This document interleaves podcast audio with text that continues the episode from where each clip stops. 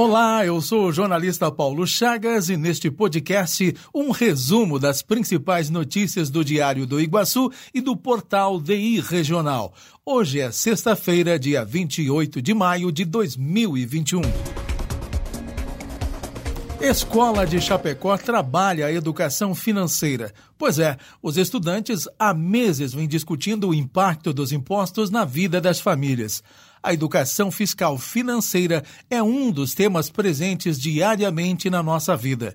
Na Escola Básica Municipal Clara Urman Rosa, o Dia Estadual Livre de Impostos desta última quinta-feira foi diferente aos alunos do sexto e sétimo anos. Eles tiveram uma experiência de consumidores na prática, sendo que todos os tópicos envolvendo o assunto foram pesquisados e debatidos. Os estudantes há meses vêm discutindo o impacto dos impostos na vida das famílias. Uma das experiências desenvolvidas foi em relação às despesas familiares, na qual os professores utilizaram um valor simbólico como forma de demonstrar quanto as famílias recebem no mês e quanto disso é tributo. Além disso, foi destacada a importância de contribuir com estes impostos, uma vez que retornam para os cidadãos através do serviço público. Edital para a pavimentação da SC 350 entre Abelardo Luz e Passos Maia é lançado. O projeto prevê implantação e pavimentação do trecho de 46 quilômetros e a construção de uma ponte de 82 metros de comprimento sobre o rio Chapecozinho, Pavimentação entre os municípios é uma demanda antiga. Assim, a Secretaria de Estado da Infraestrutura e Mobilidade publicou nesta quinta-feira o edital de licitação para a pavimentação da SC 350 no trecho que liga os municípios de Abelardo Luz e Passos Maia, no oeste de Santa Catarina. O processo havia sido suspenso e, após ajustes necessários, foi retomado. O trabalho será dividido em dois lotes. O primeiro, referente à implantação e pavimentação do trecho de 46 quilômetros com calçadas compartilhadas para pedestres e ciclistas e o segundo inclui a construção de uma ponte de 82 metros de comprimento sobre o rio Chapecozinho. Prefeito de Sul Brasil recebe alta da UTI. O prefeito de Sul Brasil, Maurílio Ostrowski, do MDB, recebeu alta da UTI do Hospital São José de Maravilha no início da tarde desta quinta-feira. Ele está internado devido às complicações causadas pela Covid-19. O prefeito agora seguirá a sua recuperação em leito de enfermaria no mesmo hospital. Conforme informações repassadas pelo São José, o quadro clínico do prefeito é estável e ele está evoluindo bem das sequelas da doença. No ano passado, o vice-prefeito Moacir Gortz, do PP, atualmente prefeito em exercício, também esteve hospitalizado em leito de UTI devido à doença. Concidade aprova 300 milhões de investimentos privados em Chapecó.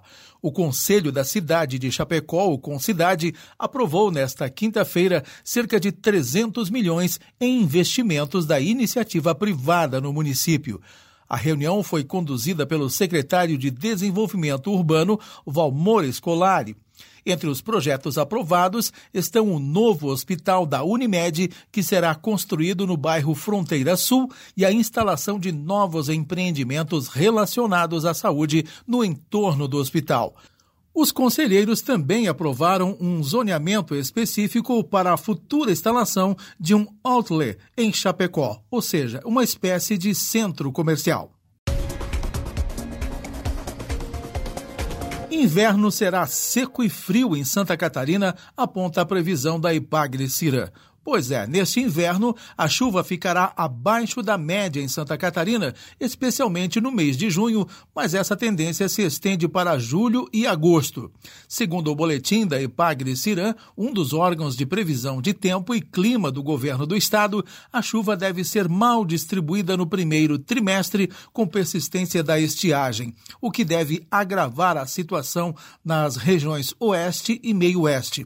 O inverno começa às 0 hora e 32 minutos do dia 21 de junho. A temperatura também deve ficar abaixo da média e novamente junho será destaque. Neste inverno são esperadas pelo menos três ondas de frio com formação de geada ampla e temperatura negativa, sobretudo em junho e julho. As condições poderão ser favoráveis a episódios de neve, principalmente no Planalto Sul. No esporte, a Chapecoense comunicou na tarde desta quinta-feira que Mozart não é mais o técnico do clube. Em um primeiro momento, a nota publicada no site da agremiação dizia que a decisão do desligamento do treinador foi deliberada após uma reunião realizada entre a diretoria do clube e o profissional. Minutos depois, o comunicado acabou refeito e informou que ocorreu em comum acordo com o treinador. No comando do Verdão foram oito jogos, três vitórias, três empates e duas derrotas. O clube agradeceu ao profissional pelos serviços prestados neste período e deseja sucesso nos próximos compromissos. A agremiação verde-branca estreia pela Série A do futebol brasileiro neste domingo, às 18h15, na Arena Condá, diante do Red Bull Bragantino.